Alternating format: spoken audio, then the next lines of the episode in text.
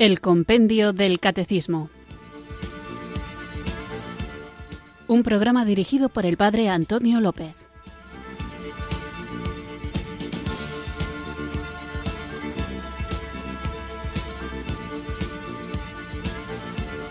Muy buenas tardes, queridos oyentes de Radio María. Recibido un cariñoso saludo desde Irurzun, en Navarra, quienes sintonizáis una tarde más esta emisora de la Virgen, esta radio que cambia vidas, Radio María, para escuchar el programa El Compendio del Catecismo, nuestro programa diario de formación en el que vamos recorriendo pasito a pasito, saboreando las preguntas y respuestas de la joya que el Papa Benedicto XVI regaló a su iglesia, nos regaló a nosotros, que es el compendio del catecismo, esta forma más sencilla y compacta, más breve, de explicar todo el contenido de nuestra fe católica, que otro gran regalo que también debemos conocer y que Radio María acerca a sus oyentes todas las mañanas, que es el catecismo de la Iglesia Católica, el catecismo mayor. Así que pidamos al Espíritu Santo que Él nos acompañe, nos guíe durante esta hora para que conozcamos las verdades de nuestra fe, para que conociéndolas las vivamos mejor, con más intensidad, con más conciencia, para que sepamos también cuando sea necesario, y suele ser necesario muy a menudo, defender nuestra fe. Nosotros estamos enviados al mundo como ovejas en medio de lobos, pero somos ovejas que tienen a su lado al buen pastor que es Jesucristo. Y Jesucristo a su vez nos ha dado el don del Espíritu Santo para que nosotros no nos preocupemos de qué decir o cómo hablar, puesto que Él, el propio Espíritu Santo, pondrá en nuestra boca palabras a las que no podrá hacer frente ningún adversario nuestro. Y precisamente es ese Espíritu Santo el que inspiró al Papa Benedicto a darnos el compendio del catecismo para que podamos tener esas palabras en nuestra boca a las que ningún enemigo pueda hacer frente y por eso hay que conocer, hay que conocer el contenido de nuestra fe, como digo, para que no nos dejemos arrastrar por ideas a veces sincréticas, es decir, que mezclan teorías de otras religiones con filosofías más o menos ajenas con la verdad revelada por Jesucristo. Así que teniendo claro a quién seguimos, teniendo claro a quién servimos, teniendo claro de qué rebaño somos ovejas y sabiendo quién es nuestro buen pastor que ha dado su vida por nosotros, invoquemos juntos el don del Espíritu Santo para que Él sea Él y no nuestras fuerzas quien nos ayude a profundizar en la hermosura del contenido de nuestro credo. Unidos pues en oración, con actitud humilde y agradecida, invoquemos juntos el don de Dios.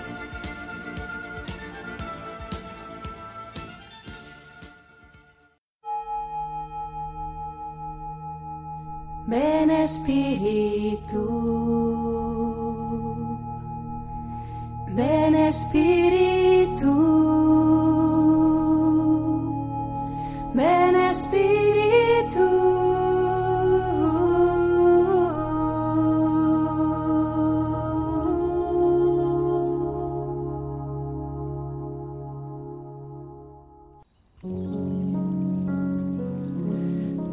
Bendito Espíritu de Sabiduría, ayúdame a buscar a Dios, que sea el centro de mi vida orientada hacia Él para que reine en mi alma el amor y la armonía.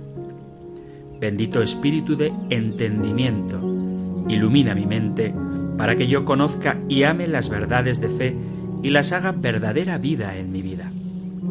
Bendito Espíritu de consejo, ilumíname y guíame en todos mis caminos para que yo pueda siempre conocer y hacer tu santa voluntad. Hazme prudente y audaz. Bendito Espíritu de fortaleza, vigoriza mi alma en tiempo de prueba y adversidad. Dame lealtad y confianza. Bendito Espíritu de ciencia, ayúdame a distinguir entre el bien y el mal. Enséñame a proceder con rectitud en la presencia de Dios. Dame clara visión y decisión firme. Bendito Espíritu de piedad, toma posesión de mi corazón, inclínalo a creer con sinceridad en ti, a amarte santamente, Dios mío, para que con toda mi alma pueda yo buscarte a ti, que eres mi Padre, el mejor y más verdadero gozo. Bendito Espíritu de santo temor, penetra lo más íntimo de mi corazón para que yo pueda siempre recordar tu presencia. Hazme huir del pecado y concédeme profundo respeto para con Dios y ante los demás, creados a imagen de Dios. Ven, Espíritu Santo.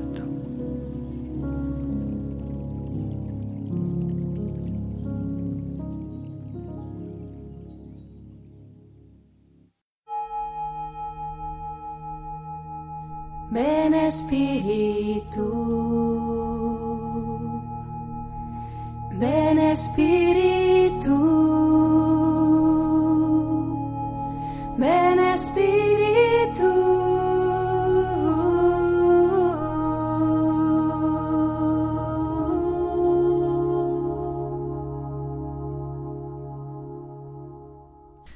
Después de haber invocado los dones del Espíritu Santo en esta oración, vamos allá con nuestro programa de hoy y hoy iniciamos una nueva sección dentro de esta parte del credo que estamos viendo. Creo en Dios Padre Todopoderoso, creo en Dios Padre y hasta hoy, hasta este día, hemos estado hablando de la antropología, hemos hablado del hombre y el último de los programas lo dedicábamos a ver cómo se lee adecuadamente el Génesis y parece que han quedado algunas dudas con respecto a este tema, puesto que los oyentes, que siempre sois muy bien recibidos en este programa y agradezco mucho de corazón vuestra participación directa, tanto cuando llamáis como cuando enviáis mensajes o por el correo electrónico o por el WhatsApp, agradezco de verdad, de todo corazón, vuestra gratitud y vuestras felicitaciones por el programa. Bendito sea el Señor y ojalá que formemos una gran familia de cristianos formados. ¿eh? Formemos a formados.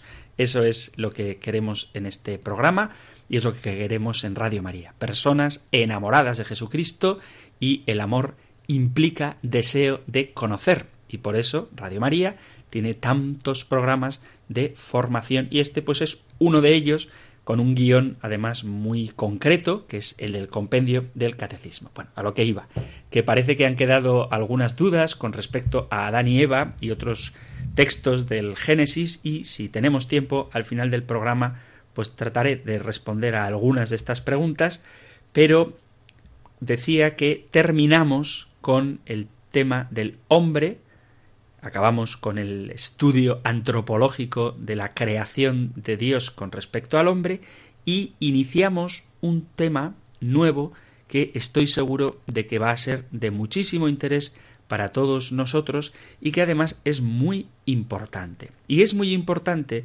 porque solamente teniendo claro esto podemos comprender lo que significa la redención y qué importancia tiene el hecho de que Dios Padre haya enviado a su Hijo Jesucristo en carne como la nuestra y que su Hijo Jesucristo, después de predicar, después de sanar, después de perdonar pecados, sufriera la muerte de cruz y derramara su sangre para redimirnos. ¿Por qué?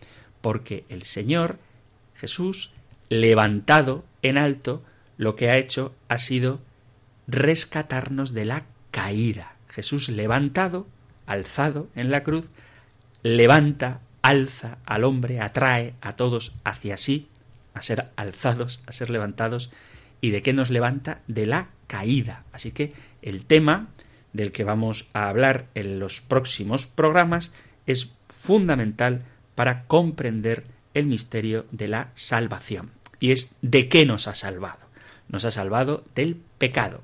Y el parágrafo, el subrayado, la cabecera, el título, el título que tiene esta sección de esta primera parte del catecismo que estamos estudiando, es precisamente la caída.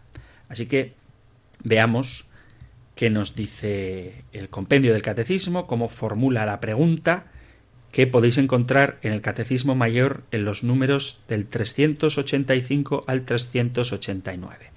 Escuchamos, pues, ahora la pregunta número 73 del compendio del Catecismo. Número 73. ¿Cómo se comprende la realidad del pecado? En la historia del hombre está presente el pecado. Esta realidad se esclarece plenamente sólo a la luz de la divina revelación y, sobre todo, a la luz de Cristo, el Salvador de todos, que ha hecho que la gracia sobreabunde allí donde había abundado el pecado.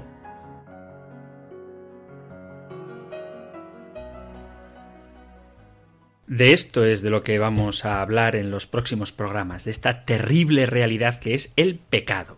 Quiero intentar no entrar ahora en moralismos. ¿En qué sentido? No lo digo en un sentido despectivo, pero sí no pensar en el pecado ahora, en este apartado del compendio del catecismo, llegaremos a la moral, y ahí sí lo haremos, pero no pensar en los pecados, en los distintos pecados, en si beber un vaso de vino es pecado, porque hay gente que se plantea este tipo de cuestiones, o en si existen las mentiras piadosas que no son pecado, que no entro ahora a hablar de este tema. No quiero hablar de los distintos pecados, sino del pecado, de lo que supone el pecado en el plan de Dios para el hombre. Y esto es fundamental, porque el pecado es algo muy grave. Grave, y vuelvo a repetir, no me refiero a que haya pecados mortales y pecados veniales, sino a la consecuencia que tiene el pecado en la vida del hombre y en la relación de éste, del hombre con Dios, en la relación del hombre con su prójimo, en la relación del hombre con la mujer, que en este caso Adán y Eva eran prójimos, aparte de esposos, y en la relación del hombre con la creación, con la naturaleza. Cómo este acto de desobediencia, el primer pecado, supone una ruptura del plan que Dios tenía para el hombre. Por eso, en el programa anterior nos preguntábamos qué, cómo era la situación del hombre antes de la caída. Y veíamos que en el hombre había una relación directa con Dios, también como dentro del propio hombre había una integración de todas sus potencialidades y deseos, y cómo la relación del hombre con la mujer, ayuda adecuada, era perfecta, y con la creación a la que Dios encomienda al hombre que la cuide, pues es cuidada por el hombre y al iniciar el pecado todo esto se rompe. Hay un problema con el tema del pecado y el lenguaje a propósito del pecado porque muchas veces se ha pretendido, como decía hace un ratito, moralizarlo todo de tal manera que hasta se llega a ridiculizar el pecado, como si ver pecado, donde lo hay, fuera ser un mojigato tontorrón que se asusta de las cosas, porque hoy he visto un tobillo, ¡ay, qué pecado! O hay una persona que ha dicho una palabrota, ¡ay, qué pecado, me escandalizo! No, el pecado va mucho más allá de todo eso, y el cristiano, dicho sea de paso, y así lo dice también el compendio del catecismo, no es aquel que se asusta del pecado porque donde había abundado el pecado sobreabunda la gracia. Pero hay que entender el pecado a la luz de Cristo, el Salvador. Y cómo de importante es el pecado que ha hecho que el Hijo de Dios hecho carne sufriera la muerte y muerte de cruz para redimirnos del pecado. No se puede aceptar, en el sentido de que no lo utilicéis, un lenguaje en el que dé la sensación de que el pecado es sinónimo de placer o de libertad. Cuando algo está muy rico, de sabor, un alimento muy delicioso, hay quien dice, uy, qué bueno está, esto tiene que ser pecado de lo bueno que está, como si el pecado fuera algo bueno. O muchas veces, sobre todo en el mundo de la publicidad, aparecen los pecados como síntoma de libertad, ¿no? Cuando aparece, por ejemplo, en alguna película o en algún anuncio, un spot publicitario. Aparece un hombre como muy carismático, es aquel al que todo le da igual o que tiene un derroche económico, vamos, lleva un collar de oro con un abrigo de pieles, un cochazo y rodeado de mujeres jóvenes y poco vestidas, ¿no? Entonces parece que eso es el prototipo de éxito, el que nada te importe, el tener sobreabundancia de bienes materiales, el disfrutar de placeres sensuales. Entonces, esto es el síntoma del pecado. Parece como que el pecado es algo bueno. Recuerdo una, en una camiseta, lo vi, de una chica, que ponía las, las niñas buenas van al cielo, las malas a todas partes, como si ser malo es lo mejor porque implica un ejercicio de la libertad hasta ahora insospechado. Bueno, pues todo esto, este tipo de lenguaje, nos hace perder de vista tanto el ser mojigato como el entender que el pecado es algo bueno, nos hace perder de vista la hondura, la profundidad, la gravedad, la seriedad que tiene la realidad del pecado. El pecado, ya lo dice también el compendio del catecismo, aparece en la historia de la humanidad desde el principio. Y el esquema de este primer pecado que vamos a leer ahora del Génesis capítulo 3 a partir del versículo 1 hasta el 19 es un esquema que se va repitiendo a lo largo de toda la historia y que de alguna manera está presente en todo pecado, en todos los pecados. Leo Génesis 3 a partir del versículo 1 la serpiente era más astuta que las demás bestias del campo que el Señor había hecho.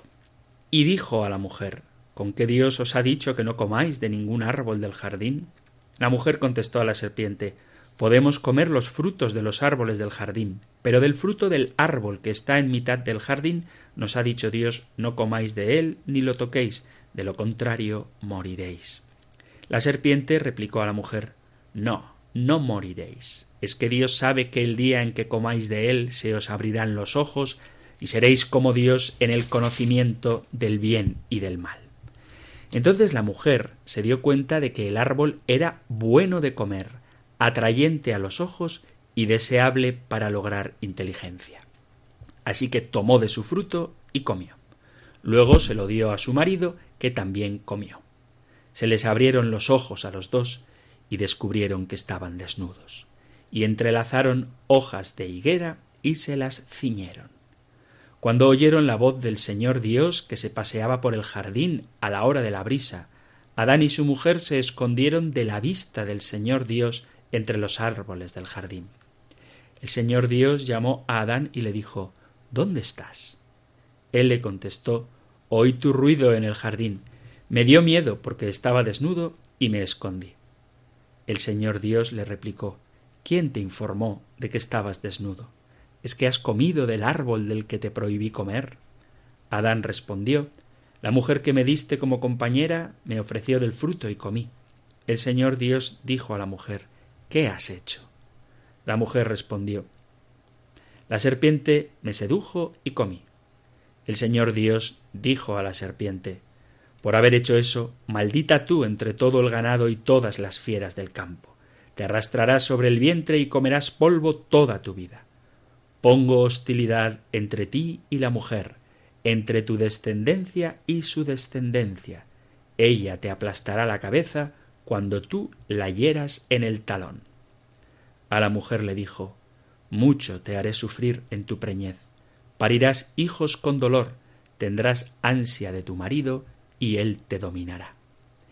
A Adán le dijo por haber hecho caso a tu mujer y haber comido del árbol del que te prohibí, maldito el suelo por tu culpa.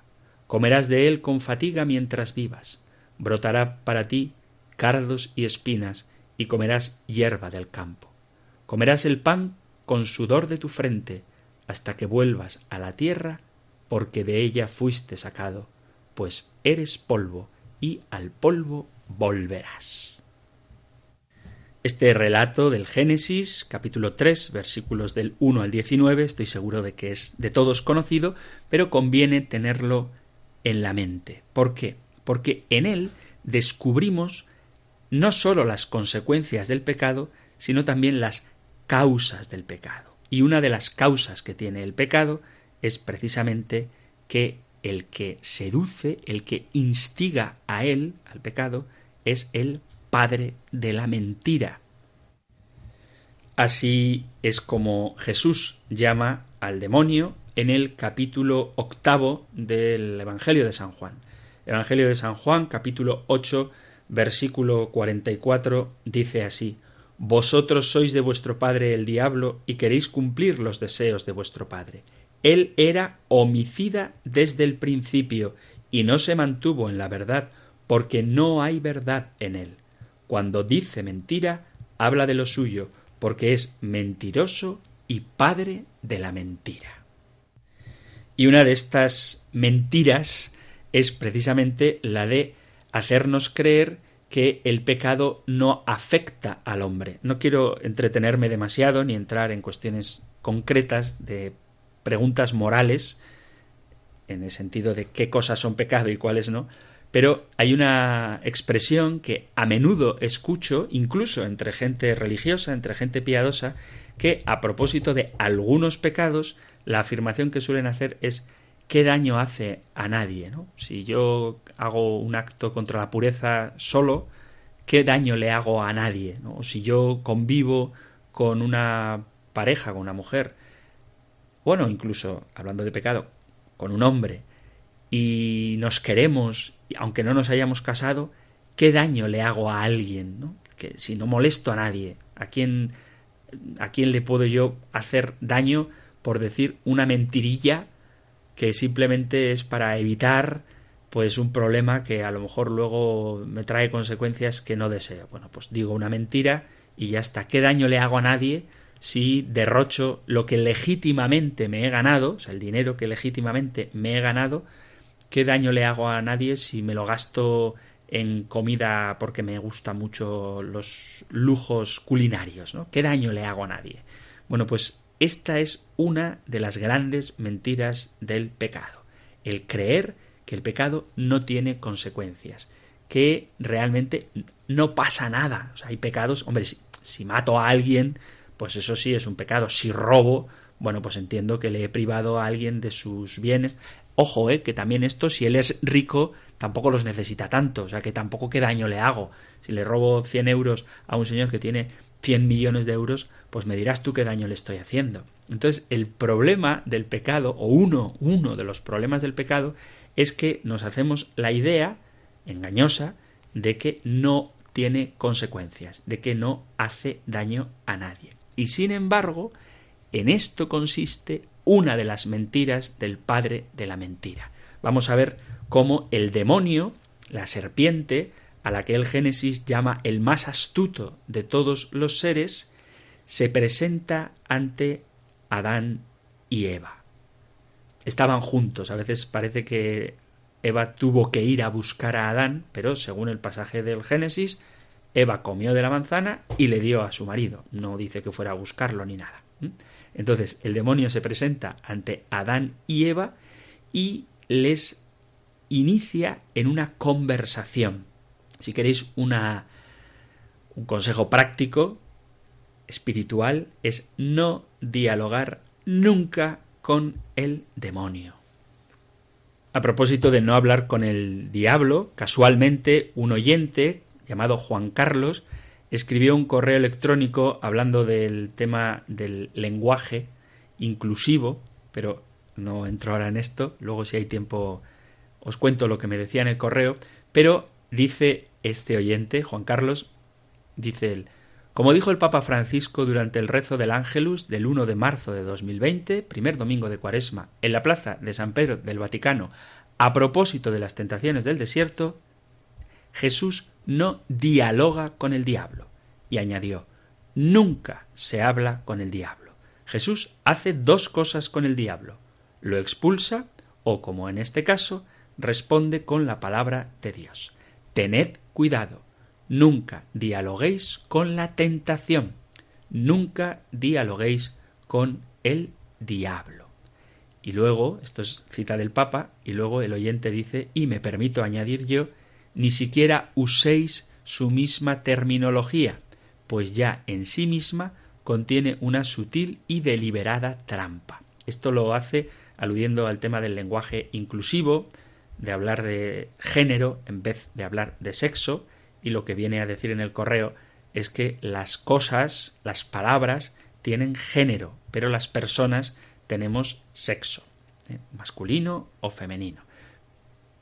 Pero en el lenguaje en esto que el oyente alude y también en el lenguaje, a la hora de hablar del pecado como si fuera una cosa que nos da libertad o placer, estamos entrando en un juego con el demonio, que es más listo que nosotros. Hay un refrán que dice, sabe más el diablo por viejo que por diablo.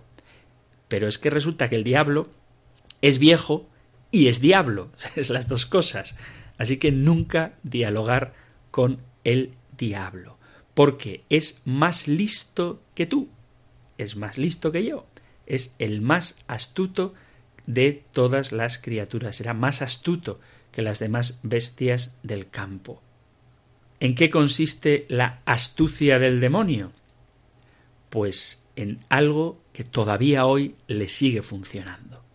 Pone a Dios como si Dios fuera un tirano.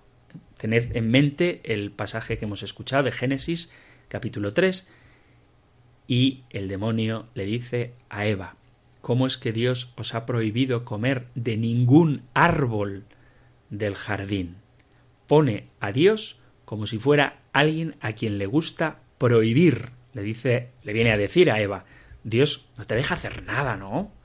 Si ves así a Dios, si ves a Dios como alguien que te impide hacer cosas, como alguien enemigo de tu felicidad, nunca te vas a acercar a Él, porque temerás, te dará miedo que Dios te pida más cosas, cuando en realidad es Él el que te lo ha dado todo, resulta que el demonio le da la vuelta a esa generosidad de Dios y la convierte en un prohibidor, en alguien que lo único que hace es pedirte cosas, exigirte. Hay gente que vive su ateísmo porque le da miedo, hablo de un ateísmo, digamos, afectivo, más que intelectual. De hecho, tanto el, el ateísmo como la fe parten de una decisión de corazón, digamos, que luego tratamos de razonar. ¿eh? Por eso es importante que no limitemos nuestro conocimiento a Dios meramente a lo intelectual, sino que nos dejemos implicar afectivamente por aquello que conocemos y amemos aquello que conocemos. Pero bueno, entonces, si tú ves a Dios como alguien que te quita derechos, como alguien que te prohíbe cosas, no te vas a acercar a Él. Y sin embargo, hay una realidad que quizá nos parezca incómoda, pero que la usamos en el sentido común, y es que la libertad no puedes usarla para hacerte daño. Nadie es libre para hacerse daño. Entonces el Señor no te prohíbe que comas de cualquier árbol, como el demonio le sugiere a Eva, sino que el demonio le engaña a la mujer, en este caso a Eva, haciéndole creer que Dios le prohíbe todo, cuando en realidad lo único que le está prohibiendo es una sola cosa. Le está diciendo no te hagas daño. Lo único que Dios te prohíbe es esto, no te hagas daño. Por tanto, el pecado no es un derecho. A veces parece que uno tiene derecho a hacer lo que le da la gana. Pues no es un derecho porque no es un bien. Tú tienes derecho a todos los bienes pero no tienes derecho a hacerte mal. La libertad, bien entendida, es la capacidad que tiene el hombre para hacer el bien, no para hacer lo que le dé la gana, puesto que si uno atenta contra sí mismo, la libertad se convierte en esclavitud. Entonces tú puedes comer de todos los árboles, esto es lo que Dios dice, menos de uno, y si comes de ese árbol, morirás. Por eso decía lo de que uno no tiene derecho a hacerse daño a sí mismo. Entonces, la prohibición de Dios no es caprichosa, no es aleatoria, no es simplemente que dijo, venga, pues pito, pito, gorgorito, de este árbol no, porque me da la gana a mí que no. No, sino que Dios permite que comas de todos los árboles, que hagas lo que te dé la gana, con tal de que no te hagas daño, con tal de que no te alimentes de la muerte. Y esta es la gran tragedia del pecado, que creemos todavía la mentira de Satanás que nos dice que Dios es enemigo de nuestra libertad, que Dios es adversario de nuestra felicidad. Se puede comer de todo, menos de aquel que te lleva a la muerte. Y sin embargo, Satanás dice, Dios es un mentiroso. Literalmente. Mirad cómo pone a Dios como mentiroso. Podemos comer, dice Eva, de los frutos de los árboles del jardín, pero del fruto del árbol que está en mitad del jardín, nos ha dicho Dios, no comáis de él ni lo toquéis, de lo contrario moriréis. La serpiente replicó a la mujer, no, no moriréis. Es que Dios sabe que el día en que comáis de él se os abrirán los ojos y seréis como Dios en el conocimiento del bien y del mal. Le está diciendo la serpiente a Eva, Dios te está mintiendo. Él no quiere que seáis conocedores del bien y del mal. No vais a morir. Hacedme caso a mí, en vez de hacerle caso a él. Esto es un poquito también lo que hoy todavía funciona. Te dice el demonio de mil maneras distintas, no serás feliz si vives el Evangelio. La felicidad está en otra parte. De ninguna manera morirás. No tienes por qué hacer caso a Dios puedes encontrar un camino lejos de él que te puede llevar a ser plenamente feliz.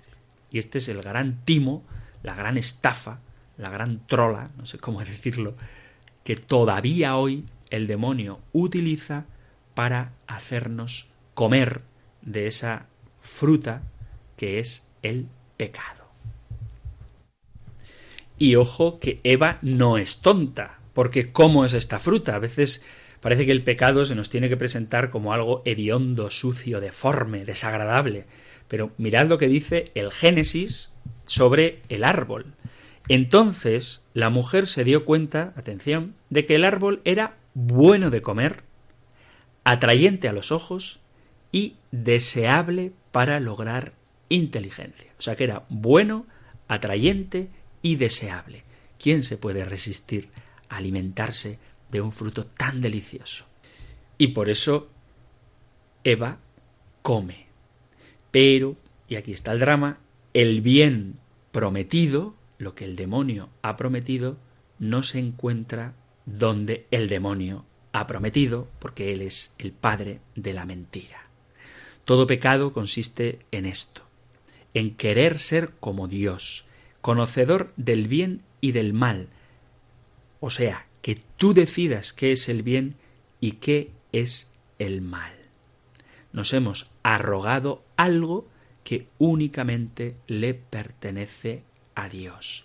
Y cuando hemos comido de este fruto, querer atribuirnos nosotros categorías, potestades que son sólo de Dios, decidir qué es el bien y qué es el mal, nos damos cuenta de que las consecuencias son insatisfacción y vacío, porque todo pecado es negación.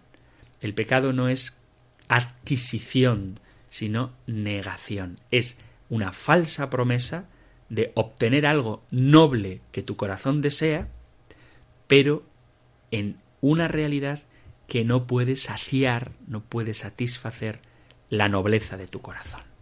Entonces, ¿es un problema que el hombre quiera ser semejante a Dios? La respuesta inmediata puede ser sí, es un problema. Pues no es un problema, porque Dios ha querido que nosotros seamos semejantes a Él por medio de su Hijo Jesucristo. El problema es querer ser semejantes a Dios sin Dios, el querer ser semejantes a Dios prescindiendo de Dios. Cuando Adán y Eva comen del fruto, entra en ellos la malicia. Lo que es bueno, Dios lo ven como algo malo. Lo que antes era natural para ellos, bueno, estaban desnudos el uno frente al otro y no sentían vergüenza, ahora se convierte en algo vergonzante. Y hay que destacar esto. Dios no ha cambiado. Dios es el mismo antes y después de la comida, de haber comido el fruto. Pero es el hombre el que se aparta de Dios. Adán y Eva estaban desnudos antes de haber comido del fruto, pero lo que antes no les provocaba ningún tipo de problema, ahora hace que se sientan avergonzados. Y por eso el problema no está en la desnudez, el problema no está en Dios, el problema está en cómo el hombre empieza a percibir a Dios, ya no se fía de él, y el problema está en cómo el hombre empieza a percibir a la mujer, siente vergüenza, y la mujer empieza a percibir al hombre, siente vergüenza. Y por eso hay que preguntarse cómo mira, con qué inocencia, con qué candor, con qué pureza mira un niño y cómo mira un hombre, un adulto. La lujuria, la avaricia, la envidia, la ira, todas estas cosas, consecuencias del pecado original, nos esclavizan y en el fondo son una alteración de la mirada. Es decir, la gula, por decir los pecados capitales, es una mirada alterada sobre los apetitos sensuales del alimento. La lujuria es una mirada adulterada sobre el cuerpo del hombre o de la mujer. La ira es una visión alterada del deseo de justicia, por ejemplo. La soberbia es una visión alterada del deseo de autorrealización. La pereza, una visión alterada del legítimo descanso. Dicho de otra manera, todos los pecados capitales, que son cabeza de otros pecados, son un apetito desordenado de realidades que en sí mismas son buenas. Y este es el gran drama. Por cierto, como paréntesis, pecado capital no significa pecado gordo. A veces la gente piensa, uy, eso es un pecado capital porque es un pecado grave. No. Pecado capital, como su propio nombre indica, capital viene de caput, de cabeza, significa que es cabeza de otros pecados. Entonces, todos los pecados son la alteración de la relación ordenada, natural, integrada que el hombre tiene con las realidades. De hecho, cuando veíamos en el programa anterior cuál era la situación del hombre antes del pecado original, veíamos que en él estaba todo integrado armoniosamente. Bueno, pues después de comer de la manzana, después del pecado, esa armonía se rompe. Y donde había bondad, entra la malicia. Pero vuelvo a repetir, la realidad creada por Dios buena no ha cambiado. Lo que ha cambiado es el modo en que el hombre la percibe. Y este es el gran drama. Cuando oyeron a Dios en el jardín, son Adán y Eva quienes se esconden. No es Dios el que los rechaza, Dios va a su busca, pero ellos huyen del Señor. El pecado nos cambia la imagen de Dios y hace que el hombre tenga miedo. Cuanto más pecado hay, peor es la imagen de Dios. Y cuesta más abandonar el mal, porque ¿quién quiere ir al encuentro de su enemigo? Si tú percibes a Dios como un enemigo, lo lógico es que huyas de él. Si tú ves a Dios como un amigo, como un padre, como lo que Él es, lo normal es que acudas a Él. Pero el gran problema del pecado es que ya no veo a Dios tal y como Dios es, sino que veo a Dios tal y como yo me lo imagino. Y sin embargo Dios es delicado. Llama al hombre. Mucho cuidado con el tono en el que leemos la Sagrada Escritura, porque no podemos leerla en sentido airado, como si Adán escuchara de Dios ¿Dónde estás? No. La pregunta, tal y como la narra el Génesis, es ¿dónde estás? está preocupado por el hombre, está buscando al hombre. De hecho, Dios sigue buscando al hombre y llamándolo. Y de hecho, para llamar al hombre es que envió a su Hijo Jesucristo. Pero el problema, cuando Dios le pregunta a Adán, ¿dónde estás? No es el sitio, ¿no? detrás de la higuera, no, no es el sitio, sino la situación. Mira dónde te ha llevado el pecado mírate escondido de mí. El pecado te lleva donde nunca quisiste ir y te hace como nunca quisiste ser. Por eso, pregúntate cómo es tu vida, cómo es tu matrimonio, como es tu vocación actual, ¿pensaste eso para ti? ¿Es eso lo que querías para ti? ¿O es eso donde te ha llevado el pecado? Por eso el pecado hace que el hombre tenga miedo y se esconda. Igual que hace Judas también después de la traición. Pregunto, y con esto vamos a terminar la exposición del punto de hoy. ¿Puede haber algo más ridículo que tenerle miedo a Dios? Vuelvo a preguntar, ¿puede haber algo más absurdo que tenerle miedo a Dios? Bien, pues esta ridiculez, este absurdo, es fruto del pecado. Y por eso el pecado es tan grave.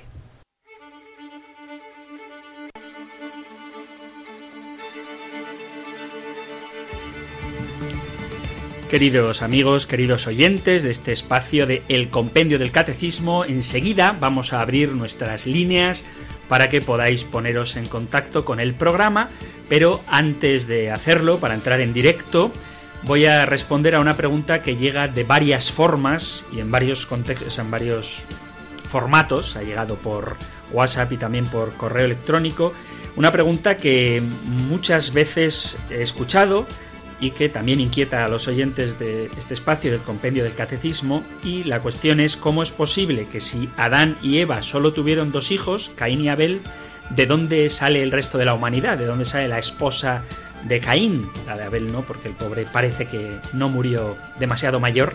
Entonces, ¿de dónde sale el resto de la humanidad si Adán y Eva solo tuvieron dos hijos? Esta es una pregunta que se plantea muchas veces, pero en la propia Biblia, en la propia escritura, y de esto hablábamos también en el programa anterior, podemos extraer la idea de que Adán y Eva no solo tuvieron dos hijos. En concreto, en el libro del Génesis vemos que a Eva se la llama así porque llegaría a ser la madre de todos los vivientes. También vemos que cuando, cuando Caín mató a su hermano Abel, ya había pasado un tiempito, eran adultos, y de hecho, cuando Caín es desterrado y se convierte en un errante fugitivo, él teme, tiene miedo de que alguien lo encuentre y lo mate, lo cual nos hace pensar que ya había más gente.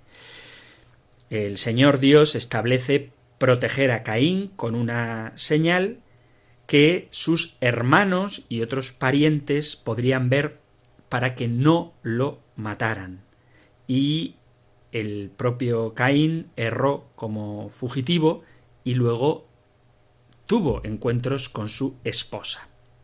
Esto lo podemos leer en los capítulos 3 y 4, sobre todo el 4 del libro del Génesis.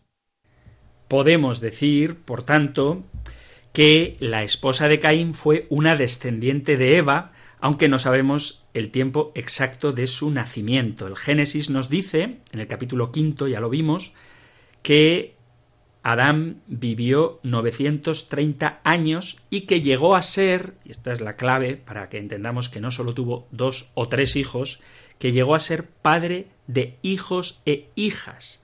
Es verdad que la Biblia no especifica si Caín se casó con una de sus hermanas, pero por más que nos pueda resultar un poco repulsiva la idea, en la antigüedad el incesto, ya sé que no es simpático esto que voy a decir, pero es así, no es algo tan raro. De hecho, en el propio libro del Génesis podemos leer cómo esto ocurre. Por ejemplo, leo capítulo 19 del Génesis, versículo 30 en adelante.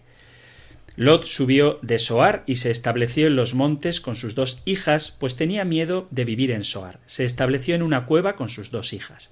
La mayor dijo a la menor nuestro padre es viejo y no hay en el país ningún hombre que se una a nosotras como se acostumbra en todas partes. Ven, emborrachemos a nuestro padre y acostémonos con él. Así tendremos descendencia de él. Aquella noche emborracharon a su padre y la mayor fue y se acostó con él sin que él se diera cuenta al acostarse y levantarse ella. Al día siguiente la mayor dijo a la menor Puesto que anoche dormí yo con mi padre, esta noche lo emborracharemos también y tú te acuestas con él para tener descendencia con él.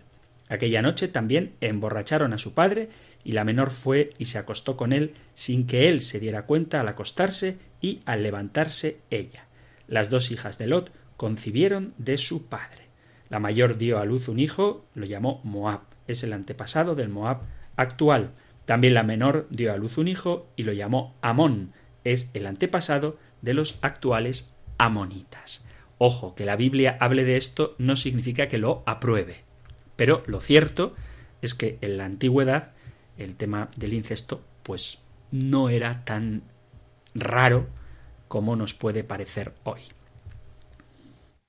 Además, no es hasta la ley de Moisés que podemos leer en el libro del Levítico, es decir, mucho tiempo después del relato del Génesis, que Dios prohíbe específicamente las relaciones sexuales entre parientes cercanos. Esta prohibición la podemos encontrar en el capítulo 18, versículo 9 del Levítico y otros versículos. Podemos suponer, aunque nos cueste, que estas cuestiones de las relaciones sexuales entre parientes cercanos no representaran un problema en la época de Adán e incluso en los tiempos de Noé. Por eso podemos llegar a la conclusión de que sí, que podía darse, aunque repito, nos suene repulsivo a la mentalidad nuestra, relaciones sexuales entre parientes cercanos. En cualquier caso, simplemente volver a destacar una idea de la que ya hemos hablado y si es necesario la repetiremos, y es que no busquemos que la Biblia nos diga cosas que la Biblia no nos quiere decir. La Sagrada Escritura pretende mandar un mensaje claro que dice que Dios ha creado todo, que Dios se comunica con el hombre y el hombre ha roto esa relación con Dios y como todos tenemos un origen común. Ya las cuestiones más específicas pues resultan más difícil resolverlas, pero una posible respuesta es esta que aunque no nos agrade, tiene su propia coherencia interna.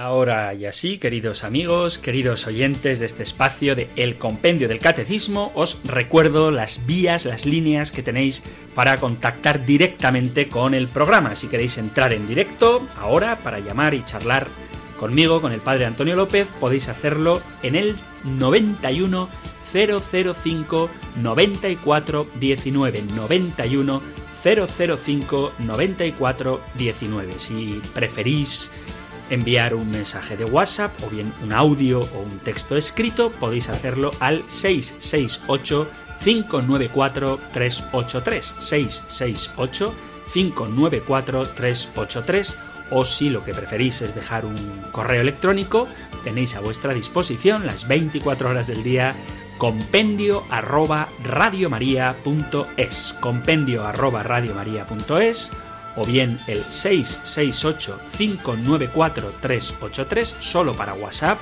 668-594-383 o para entrar en directo aquí desde las ondas de Radio María llamando al 91 005 94 19 91 005 94 19. Aquí os espero.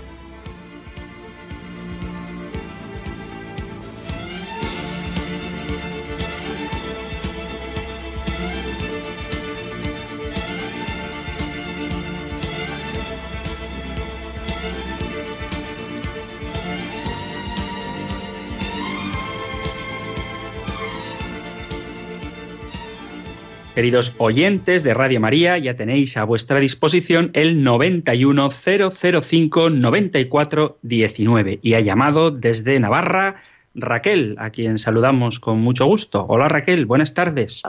Hola padre, buenas tardes. Eh, mire, muy buenas.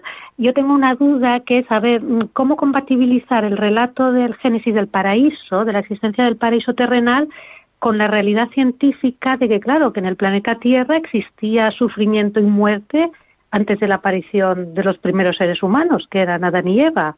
Entonces, mm. claro, ya sabemos que no se tiene que interpretar ni literal ni metafóricamente, ¿verdad? Pero, pero no cuadra, digamos, cómo compatibilizar este dato, estos datos. Bueno, primero yo no sé de dónde sacas, eh, bíblicamente hablando, que antes de Adán y Eva ya había sufrimiento y muerte en el mundo. Porque no, no, no data la, el Génesis, no dice en qué año, por decirlo de alguna manera, mm. se crearon a Adán y a Eva. Entonces se habla del principio y cómo en la obra de la creación, después de crear las cosas materiales, Dios, de una manera especial, en el sexto día, crea al hombre. Entonces decir que había sufrimiento y muerte antes de Adán y Eva, mm, yo no sé mm, la idea de dónde sale. En cualquier caso, tú mismo lo has dicho, no podemos buscar explicaciones científicas en la Biblia porque la Biblia no tiene esa intención. Ni en el pensamiento del autor sagrado estaban las cuestiones antropológicas del Neandertal o el Homo sapiens o el Sapiens sapiens o cualquiera de las variantes de homínidos que hoy, gracias a la antropología y a la arqueología, podemos llegar a conocer. Entonces, la Sagrada Escritura tiene una intención teológica. Y creo que lo mencionaba en el programa anterior, que el libro del Génesis se escribió, aunque en la Biblia esté primero, el libro del Génesis se escribió históricamente después del libro del Éxodo. Y ese pueblo que se sabe elegido, fundado, liberado por Dios, ese mismo pueblo recoge tradiciones y escribe un relato en el que deja claro que ese Dios que les ha liberado es el mismo Dios que es el creador de todo cuanto existe. Entonces, mm, hay muchas preguntas que mandan los oyentes o que hacéis, y agradezco ¿eh? mucho la, participación, pero que van siempre en ese mismo sentido. ¿Cómo compatibilizamos la ciencia con la, eh, con la Biblia? Bueno, es que no tenemos por qué buscar en un lenguaje religioso un sentido científico. Pongo un ejemplo que creo que en su día puse. Si yo le digo a alguien a quien aprecio mucho, si tú te vas de mi vida, se me rompe el corazón y luego resulta que se va de mi vida y lloro mucho, pero no se me parte el corazón porque eso es científicamente imposible, no significa que sea un mentiroso. Simplemente estoy utilizando un lenguaje poético para expresar una realidad histórica. O sea, no, no es mentira que me parte el corazón si alguien a quien aprecio me traiciona. No es mentira que me parte el corazón, pero si un médico escucha esa frase y me hace un electrocardiograma o una, diapositiva, iba a decir, una radiografía de mi corazón, vea, no está roto, eres un mentiroso. No, no soy mentiroso. Estoy utilizando un lenguaje específico para una realidad concreta que no es legítimo extrapolar a otro tipo de contexto mental. No sé si me explico. Entonces, dime. Esto es lo que tengo yo que, aportar con respecto a tu pregunta. Bueno, pues, pues, muchas gracias. Y es que a mí se me hace un poco difícil ¿eh? esto, claro, porque desde, claro, desde la ciencia sabemos que en el planeta Tierra sí había pues calamidades a nivel geológico, sí que había en el reino animal, ¿verdad? Sufrimiento y muerte, con, con, con esta, este estado en el que yo sí creo, del paraíso, ¿verdad? Y de, y de un primer pecado original que entonces ahí sí, a mí se me tengo dificultad, ¿eh? un poquito ahí. Pero yo vuelvo a repetir, en primer lugar, no pedirle a un libro de teología, a un libro religioso, una explicación científica, eso por un lado, y por otro lado, no sé en qué año ubicas tú a Adán y Eva, eso por un lado, y por otro lado, cuando hablamos de sufrimiento, aunque no voy a entrar en esto ahora, también hay que tener mucho cuidado, o sea, mucho cuidado, hay que matizar mucho, hay que afinar mucho qué entendemos por sufrimiento, ¿eh? porque el sufrimiento en el sentido en que nosotros lo entendemos, es propio del hombre, que es el que da sentido, valor, sentido moral, si quieres, a los acontecimientos naturales. Que haya una tormenta, por ejemplo, es un sufrimiento cuando hay un hombre que ha construido una casa que se ha venido abajo. Pero una tormenta para un pez, pues no es ningún drama. O que la gacela sea devorada por el cocodrilo, pues es un drama visto desde el hombre, pero desde la familia del cocodrilo, pues a lo mejor no es tan dramático. Me explico. Entonces, el valor moral que nosotros damos a las catástrofes naturales, de esto hablamos cuando tocábamos el tema de por qué si Dios es bueno existe el mal. Bueno, pues el que da valor moral a las realidades naturales es el hombre. Por lo tanto, hablar de sufrimiento en el sentido estricto antes de la existencia del hombre como ser humano, racional, inteligente, espiritual, pues también es un poquito delicado. Muy bien, Raquel, agradezco mucho tu, aportación, tu participación en el programa y si tienes más dudas, pues otro día hablamos con muchísimo gusto y nos vamos de mi tierra donde vivo, Navarra, hasta Sevilla para saludar a Julia. Hola Julia, buenas tardes. Buenas tardes, Antonio. Hola.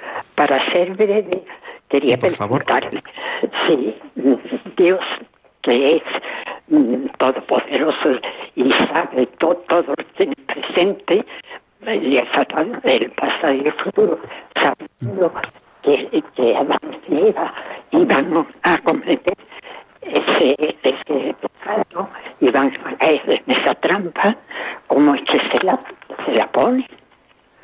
Bueno, aquí hay un tema del que ya hemos hablado. Voy a contestar muy rápido porque estamos casi fuera de tiempo. En primer lugar, eh, me remito a lo que dice el compendio del catecismo. Leo eh, el, punto de hoy, el punto 73. ¿Cómo se comprende la realidad del pecado? Y dice, en la historia del hombre está presente el pecado. Y luego dice una frase muy bonita. Esta realidad se esclarece plenamente solo a la luz de la divina revelación y solo y sobre todo a la luz de Cristo, el Salvador de todos, que ha hecho que la gracia sobreabunde allí donde había abundado el pecado. Digo esto porque a veces da la sensación de que el pecado es lo peor, que no tiene remedio. ¿Y cómo pudo Dios permitir que algo tan malo ocurriera? Bueno, pues porque Dios, lo vimos también cuando tratábamos el tema del sufrimiento, es capaz de sacar de los males un bien mucho mayor. Eso por un lado. Y por otro lado, no atribuyamos la omnisciencia de Dios o la eternidad de Dios pensamientos del hombre. Es decir, Dios no es que conoce lo que va a pasar, para Dios todo está ocurriendo en presente, pasado y futuro son un presente continuo en la mente de Dios. Esto se nos escapa porque no somos Dios, pero es lo que la Iglesia enseña y lo que la razón nos dice de lo que es la eternidad de Dios, que propiamente no sabe lo que va a pasar, sino que para Dios todo es un continuo presente. Y en cualquier caso, sin meternos en tantas filosofías, la respuesta a esto de cómo pudo Dios permitir el pecado, la encontramos en Jesucristo porque Él no es que devuelve al hombre la situación que tenía antes del pecado, sino que lo eleva todavía más, porque de hecho, por este pecado, es que uno de la Santísima Trinidad se hizo hombre, como canta el pregón pascual, feliz la culpa, feliz, llega a llamar feliz la culpa que mereció tal redentor. Seguiremos hablando del pecado y de las consecuencias del pecado y sobre todo la vida cristiana, que es cómo hemos sido rescatados del pecado. Así que el pecado es un asunto muy serio, pero hay que verlo siempre a la luz de Cristo, vencedor del pecado y de la muerte. Vamos a recibir ahora la bendición que con mucho gusto comparto, os doy con la Sagrada Escritura como guía también para recibir esta bendición del Señor. El Señor te bendiga y te proteja, el Señor ilumine su rostro sobre ti y te conceda su favor, el Señor te muestre su rostro y te conceda la paz. Muchísimas gracias por estar ahí, gracias por escuchar el compendio del catecismo y si queréis, volveremos a encontrarnos en un próximo programa. Un fuerte abrazo.